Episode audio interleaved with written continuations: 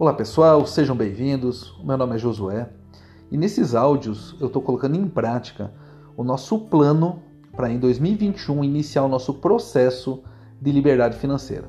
E assim, no longo prazo, colher alguns frutos relativos à liberdade na parte emocional, ou seja, a gente vai ter menos dependência do dinheiro e também não vai ter os conflitos relativos à falta desse recurso. Liberdade na parte geográfica, onde vai poder escolher a cidade onde mora, a empresa onde vai trabalhar. E liberdades relativas à qualidade de vida, ou seja, poder fazer melhores viagens, ter experiências mais significativas. Então, nós vamos falar hoje sobre a reserva de emergência financeira. E me permita expor de uma maneira um pouco diferente, onde eu vou começar pela finalidade dessa reserva de emergência.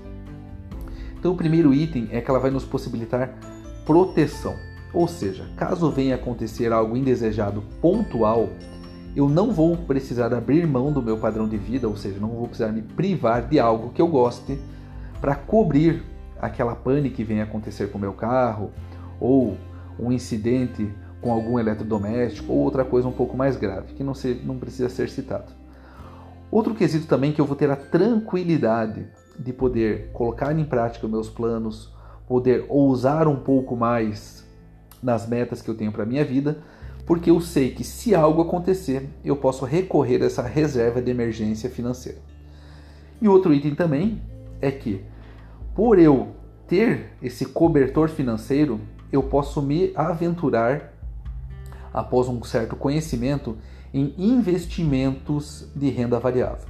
Ou seja, eu posso me expor um pouco mais e não vou precisar vender esses investimentos de renda variável caso aconteça algo indesejado.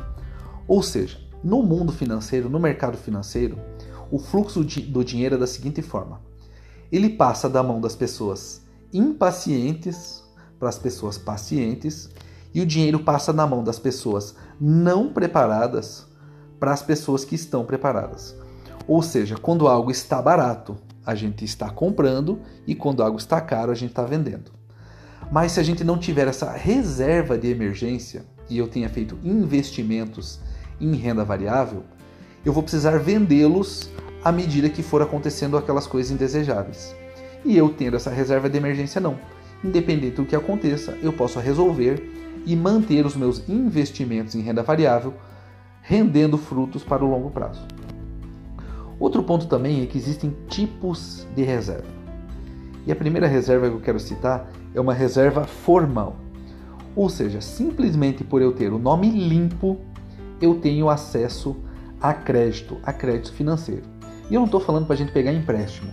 Eu só estou falando que se a gente tiver o nosso nome limpo, caso aconteça algo ruim, a gente pode recorrer a eles para sanar aquela pane de maneira imediata. Outro tipo de reserva é uma reserva social.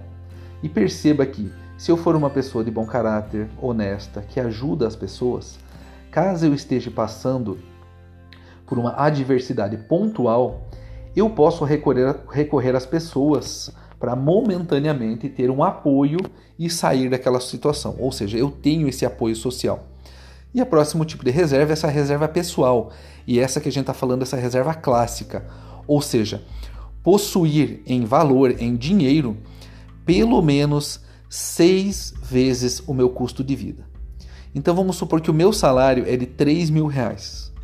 Só que o meu custo de vida ele é de 2.500 reais. E esses outros 500 reais eu gasto com coisas ali supérfluas que podem ser cortadas caso eu perder essa renda. Então essa reserva pessoal clássica é isso. É possuir pelo menos seis vezes o meu custo de vida em uma aplicação que eu possa resgatar de maneira imediata, no mesmo dia ou no dia seguinte.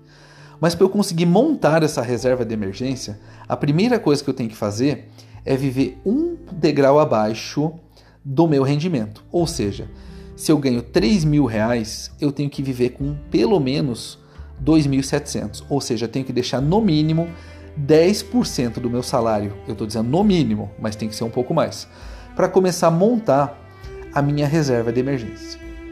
Então, esse é o nosso primeiro passo. Mas depois que eu começo a adquirir esse dinheiro, vamos supor, os meus 10% da minha renda mensal, que se eu ganhar 3 mil reais vai ser 300 reais, aonde que eu vou deixar? Ou seja, tem que ser em uma aplicação que me permita uma liquidez imediata. E uma delas, a mais clássica que a gente sabe, é a poupança. Mas ela não é muito recomendada, porque atualmente ela está rendendo abaixo da inflação. Ou seja, quem deixa o dinheiro na poupança agora, em 2020, 2021, está perdendo dinheiro, está perdendo valor de compra, vai estar perdendo poder de compra. E atualmente, um dos, uma das aplicações que a gente pode recomendar, ou seja, que a gente pode observar que podem trazer uma rentabilidade maior, seriam os CDBs de bancos digitais ou dos bancos tradicionais. Mas assim, ó, não estou recomendando nenhum tipo de banco, estou dizendo que é uma possibilidade. Então, existem CDBs que eles têm a, liquida, a liquidez imediata, ou seja, no mesmo dia ou no dia seguinte, no máximo 48 horas depois. Outra maneira também de deixar a nossa reserva de emergência pode ser no Tesouro Selic. E esses são títulos do governo que são comprados em corretoras de valores ou até nos bancos digitais e nesses bancos tradicionais. É só entrar lá nos aplicativos e a gente encontra essa aplicação no Tesouro Selic de uma maneira bem simples. E atualmente esse Tesouro Selic ele rende 2% ao ano. E pode parecer um valor um pouco baixo, mas perceba que a nossa reserva de emergência ela não está aqui para a gente ter lucratividade, para a gente ter ganhos, e sim para manter o nosso poder de compra e a gente poder recorrer a ela quando tiver algum imprevisto. Então, já expliquei que o valor dessa reserva de emergência inicial ideal é pelo menos seis vezes o nosso custo de vida. Então, se a gente tem um custo de vida de R$ 2.500 mensais, eu tenho que ter pelo menos R$ 15.000 aplicados ali em CDBs, Tesouro Selic ou outro investimento de liquidez imediata. Mas me permita só fazer um, um parênteses, que como o nosso objetivo é iniciar a nossa reserva emergência para não ter os nossos imprevistos, mas a gente quer também fazer investimentos que possam trazer lucratividade maior, e eu falei isso no, no início desse áudio. Eu posso, ao mesmo tempo que eu estou fazendo a minha reserva de emergência, que eu estou colocando, por exemplo, 300 reais por mês ali no CDBs ou em Tesouro Selic, eu posso pegar uma pequena parte dessa, vamos por 10%. Ou seja, é 10% do que eu vou aplicar na reserva de emergência. Então, se eu vou aplicar 300 reais, eu pego 30 reais e não é uma recomendação que eu vou fazer agora, é só uma maneira da gente pensar, mas eu posso pegar 30 reais e começar a investir um pouquinho em renda variável, em fundos imobiliários ou em ações. Então perceba que ao mesmo tempo que eu estou fazendo renda e estou tendo salário com o meu trabalho, eu faço a minha reserva de emergência e ao mesmo tempo eu pego uma pequena parte, uma minúscula parte e começo a investir para eu ir aprendendo, para eu ir me conhecendo, a entender os investimentos, como eu me percebo buscando conhecimento para fazer investimento em ações, fundos imobiliários, e eu vou começar a entender o mercado. E assim, depois que eu já tiver a minha reserva de emergência feita, aí sim eu entro com aportes maiores nesses investimentos em renda variável para o longo prazo. Então a gente passou nesse áudio pelo nosso tema de reserva de emergência, onde a gente viu a finalidade ali e percebeu que ele serve para proteção, para ter tranquilidade e também possibilitar investimentos. A gente viu os tipos de reserva de emergência, que tem aquela reserva formal, onde eu tenho acesso a crédito, tem a minha reserva social, onde eu posso buscar apoio social nas pessoas, por eu ser uma pessoa de bem e ajudar os outros também. E passou para aquela reserva clássica, aquela reserva de emergência pessoal, onde eu aplico no mínimo 6% do meu custo mensal em um rendimento de liquidez imediata. Ou seja, eu falei da poupança, mas não é uma recomendação investir na poupança. Temos ali os CDBs de liquidez diária ou 24, 48 horas e no Tesouro Selic, que são títulos do governo. E assim eu invisto no mínimo seis vezes o meu custo de vida e também posso começar a fazer pequenos, eu estou falando pequenos aportes em renda variável para eu começar a buscar conhecimento no mundo dos investimentos.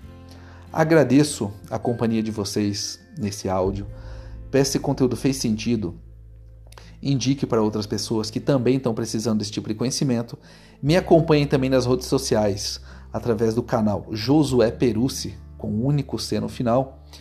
e no Facebook, no Instagram e também eu faço vídeos no YouTube sobre inteligência financeira. Muito obrigado, um abraço e até mais.